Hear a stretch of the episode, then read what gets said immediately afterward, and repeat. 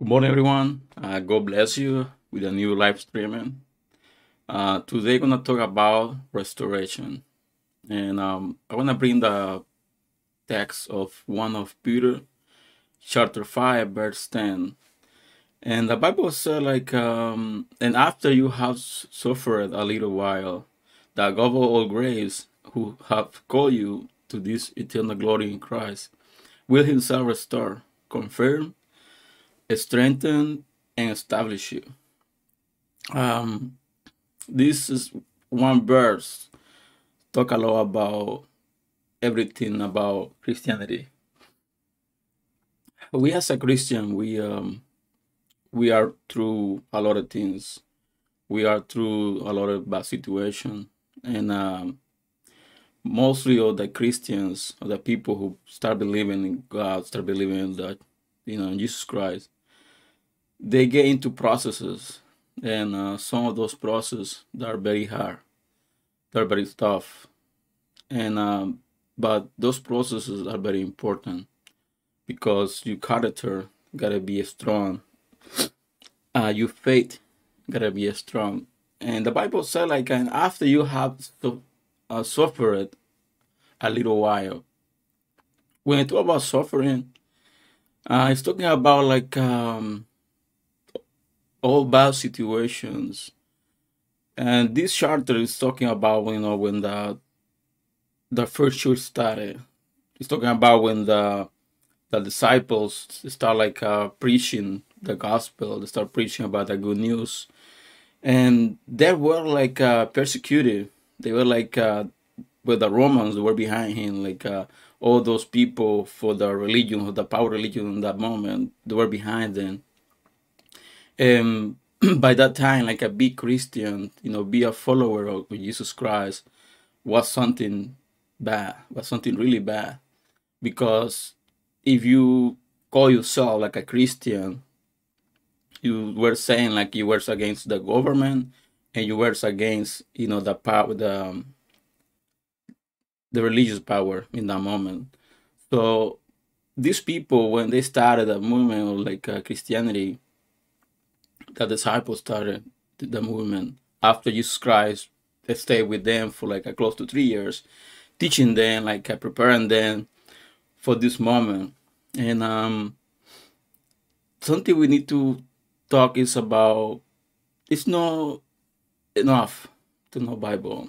It's not enough to know about you know all the rules about the management. I mean about commandments. Sorry, all about the commandments you know, that's not enough. Because at one point, you can be only like a theory. You gotta go to the practice. And when you go out to the world, then you will see like uh, that's totally different than right inside the church.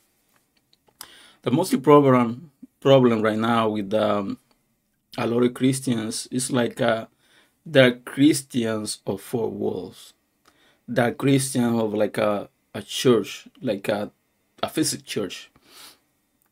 But when you go out to the those people that are on drugs, those people who are like uh, doing bad things, they're like they don't have like a faith, they don't have like a hope, and then that's changed, you know, everything. That's why it's so like after you have suffered a little while, and it give a promise and the promise is like uh, the God of all grace. He was talking about like at the moment on that when he said the God of all grace. They say who had called you to this eternal glory in you in Christ will himself restore. And that's the promise. The promise is like uh, we gonna be restored. Everything we had lost, everything like uh, the, the evil had taken away from us, gonna be restored. Because when we born, like uh, for those guys who were born like a really good family, like a lovely family, you know, who were taking care of each other. But one point, like uh, something happened. One point, like uh, your family break down. The family, like uh, maybe your father died, your mother died, maybe both died, and you you grow up with your grandma or with uncle, with a aunt or somebody else.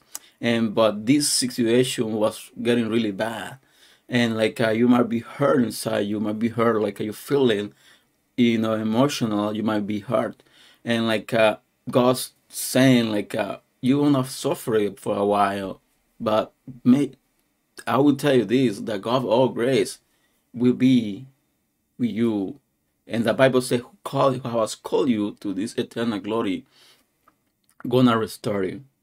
and like I confirm, strengthen, and establish you.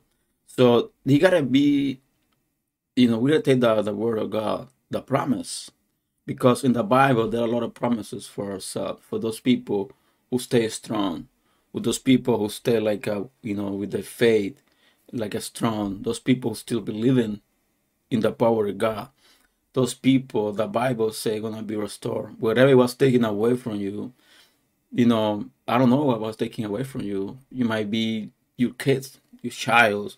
You grow them out like in the, you know the Christianity, but in one moment they decide to get away from the world, you know, get away from the road. So those they're gonna be restored. Your family gonna be restored, but you need to believe that God of restoration because nothing happened. You can believe. You gotta believe because that's that's the faith belief in something like that haven't happened but you are sure inside you that's gonna happen. Because you faith. Not you faith like in the moment. Not the faith like a people the faith in the god of all grace. It say gonna confirm strengthen you and establish you. And we say establish you that means you're gonna be one point like uh, where you're gonna be restored. Everything when I came to the place supposed to be. Because you were called with a, a proposal. That's a proposal from God. Why He called you to His word. You might be somebody who's haven't know about or doesn't know or doesn't want to know about Christianity. But believe me, Christianity that's only a religion. Christianity is only the name they give to that movement. But when you go to God, that way you are. You might be broken. You'll be hurt. You might be like uh, all your work have been done down. But when you go to work to God, He will restore everything. He's gonna restore your family. He's gonna restore your feeling. He's gonna restore your faith. He's gonna restore your your, um, your heart. He is the God of restoration. But we need to get close to Him, believe in Him, believe to Him, because there are a lot of people who believe in God but don't believe in God to God sorry a lot of people believe in God but don't believe to God and that's the main point believe to him that he's gonna do it maybe you're waiting for a long long time to God to do something but don't get desperate he will do it he will take care of your needs he will take care of everything he promised they're gonna fix it. He promised gonna give you something. If he promised gonna bring you to the better life, he will do it. But you gotta wait. Just wait, as the Bible says in this chapter, After you have suffered a little while, that God all grace gonna do the restoration because he has called you. Even you are not serving in the church, if you're not serving to God, he will call you to his eternity glory. So that's the message for today. Uh, something we need to be thinking about.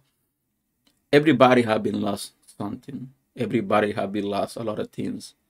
We lost every a lot of things in our life, but when God had give you something and you lost it and was breaking, He's gonna restore it because He's the God of restoration.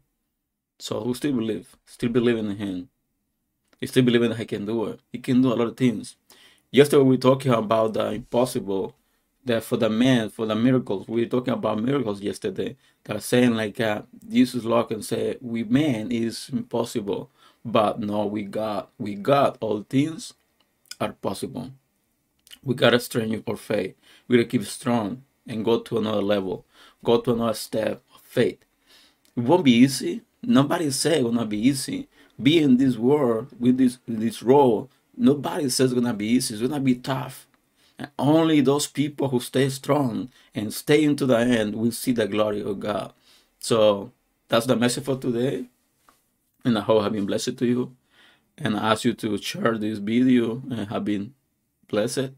And I'll see you next Saturday with a new live stream. And uh, God bless you and enjoy the rest of the day. So see you.